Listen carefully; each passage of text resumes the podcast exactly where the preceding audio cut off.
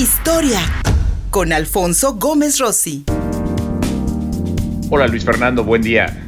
Saludos a nuestro querido auditorio. Hoy vamos a hablar de un tema que resulta muy interesante en la historia de México como uno de los capítulos de lo que hubiera sido si hubiera pasado.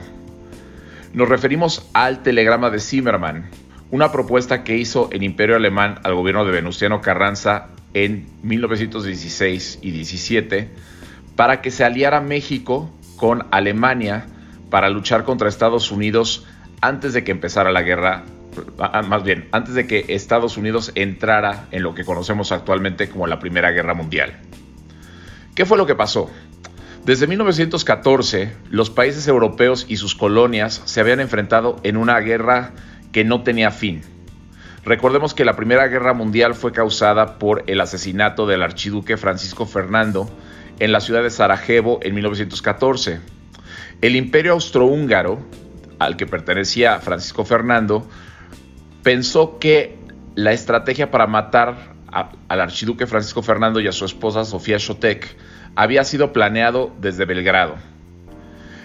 Entonces el imperio austrohúngaro le declara la guerra a Serbia, que estaba apoyada por Rusia, y Rusia le declara la guerra al imperio austrohúngaro.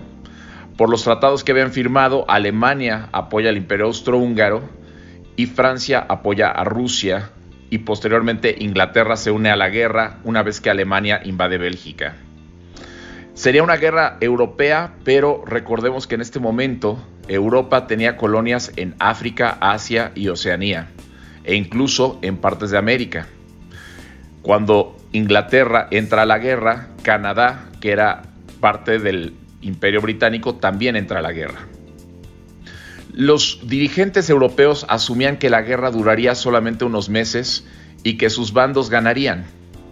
Pero para 1916 la guerra estaba estancada en las trincheras de Francia y parecía que no había un momentum para que se ganara la guerra. En 1916 el gobierno del Kaiser, Guillermo II, determina que la mejor manera para ganar la guerra contra Inglaterra es a partir de bloqueo de submarinos que se pondría en el Atlántico. Ahora, ¿esto qué significaba? En ese momento, Inglaterra era la potencia naval de su época. Y aunque Alemania tuviera control sobre el continente europeo, los ingleses tenían control sobre el Atlántico y sobre el Pacífico por sus colonias. Alemania sabía que si Inglaterra podía ser derrotada, tenía que separarla de las colonias y del comercio con otros países para de, esta manera matarla de hambre y que pidiera la paz. Alemania sabía que si Inglaterra perdía, Francia y Rusia también pedirían la paz. Entonces, en 1916, particularmente en el cumpleaños del Kaiser, se determina que se va a hacer una guerra contra Inglaterra desde los submarinos y se empieza a, torpedear, a bombardear a los barcos que tengan la bandera inglesa. Lo que los ingleses entonces empiezan a hacer es utilizar banderas de países neutrales como la bandera de Estados Unidos o de España. Alemania, enterada de que esto estaba ocurriendo, decide entonces también torpedear aquellos barcos que tengan banderas de países neutrales, asumiendo que es Inglaterra la que se está escondiendo detrás de esto. En 1915, un transatlántico norteamericano llamado el Lusitania fue torpedeado por los eh, submarinos alemanes y se hundió en el Atlántico. Esto se vio en Estados Unidos como un ataque de Alemania hacia Estados Unidos y apeló a Alemania para que ésta no atacara aquellos buques de países neutrales. Alemania alegó que tenía el derecho de atacar a los barcos porque se encontraban en, un, en una etapa de guerra. Ahora bien, en este momento los Estados Unidos, siguiendo el consejo de Jorge Washington, no estaban interesados en participar en una guerra del otro lado del Atlántico.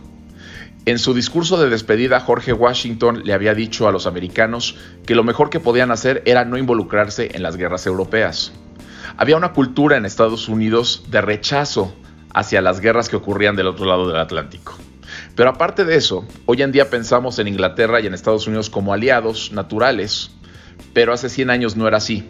Estados Unidos tenía dentro de sus fronteras a inmigrantes alemanes e irlandeses que veían a Inglaterra como su enemigo natural y eran muy activos políticamente. Woodrow Wilson, el presidente de Estados Unidos en ese momento, estaba en una campaña para reelegirse y el lema que él utilizó para no entrar en la guerra fue, más bien, para ganar la, la, campaña presidencial, fue decir que él había mantenido a Estados Unidos afuera de la guerra. Pero en realidad el presidente Woodrow Wilson estaba interesado en participar. Una vez que gana la reelección, empieza a ver la posibilidad de aliarse con Inglaterra. Pero estas pláticas eran tentativas. Alemania sabía de esto porque tenía un buen servicio de espionaje, es más, los tres países tenían un buen servicio de espionaje, y temerosa de que Estados Unidos entrara en la guerra a favor de Inglaterra y en contra de Alemania, diseñó una estrategia que pensó era infalible. Decidió que Alemania buscaría a nuestro país, a México, para que entrara en la guerra en caso de que Estados Unidos entrara en la Primera Guerra Mundial en contra de Alemania. La idea de Alemania era que los mexicanos se aliarían con, con Alemania y mandarían sus tropas para luchar contra los americanos en la frontera sur. No solo eso, sino que durante el porfiriato, México había desarrollado una relación muy estrecha con el imperio japonés. Entonces Alemania asumía que México podía convencer a los japoneses de entrar en la Primera Guerra Mundial a favor de los alemanes y en contra de Inglaterra, Estados Unidos y Francia. Entonces lo que hacen los alemanes es mandar un telegrama, conocido como el telegrama Zimmermann, en honor al ministro Arthur Zimmermann de Alemania, en el que se le hace esta propuesta al gobierno de Carranza. Si, si Estados Unidos ataca a Alemania, le proponemos a México que ataque el sur de Estados Unidos. Una vez que se gane la guerra, México podrá recuperar los territorios perdidos de Texas, Arizona y Nuevo México. Esto va a ser muy interesante porque cuando pensamos en la guerra entre México y Estados Unidos, faltarían otros territorios como California, Nevada, Utah y partes de Colorado. Pero para ese momento ya se asumía que esos territorios ya habían sido anglizados, es decir, ya eran más eh, anglosajones o estadounidenses que mexicanos y le proponía también que el gobierno de Carranza promoviera con el gobierno de Japón que entraran en la guerra. Este telegrama se manda desde Berlín a la embajada de Estados Unidos en Washington.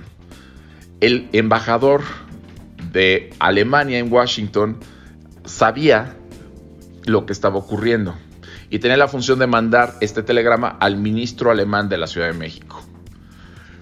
Pero los ingleses lograron decodificar el telegrama. Digo, no lo mandaron así con el lenguaje claro como lo estoy diciendo yo, sino que se usó un lenguaje que era, estaba basado en signos y números.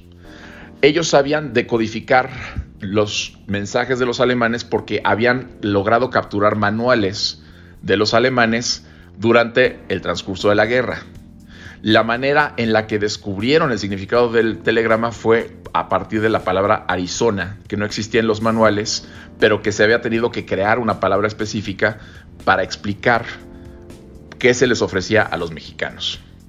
Ahora, este telegrama se dio a conocer en un día como hoy, el primero de marzo, pero de 1917. Y fue el pretexto perfecto para el gobierno de Woodrow Wilson para meter a los Estados Unidos en la guerra. Eh, en ese momento, la noche del 28 de febrero de 1917, el presidente Woodrow Wilson cita al senador Cabot Lodge y le pide que dé a conocer al Senado estadounidense el telegrama que manda Alemania. Ahora, Woodrow Wilson sabía que la opinión pública tal vez no querría ir a la guerra, por lo que hemos mencionado antes, pero manda al senador Swanson de Virginia para corroborar que lo que dice el telegrama es cierto, porque se cuestionó en el Senado la veracidad del telegrama. Se, citó al embajador de, Japón en Estados Unidos, un, señor de apellido Sato, a que se presentara ante el presidente y explicara la situación. Ahora, lo que se manejó en ese momento fue que ni el gobierno japonés ni el gobierno de Carranza estaban enterados de este telegrama, aunque hoy en día sabemos que por lo menos el gobierno de Carranza sí lo sabía. Esto fue con la finalidad, una, demostrar que Japón y México estaban en contra de Alemania y estaban a favor de Estados Unidos. Y se manejó en la prensa que ambos gobiernos no se habían enterado porque el telegrama se había quedado en Washington, D.C. Ahora, la realidad es que Carranza sí sabía de coqueteo que tenía Alemania con él. Carranza no quería Estados Unidos, ¿no? Recordemos que Estados Unidos había invadido el puerto de Veracruz en 1914 y también había existido, más bien, se había dado la, la expedición punitiva de Pershing para capturar a Pancho Villa en 1916. La relación entre Woodrow Wilson y Carranza era tirante.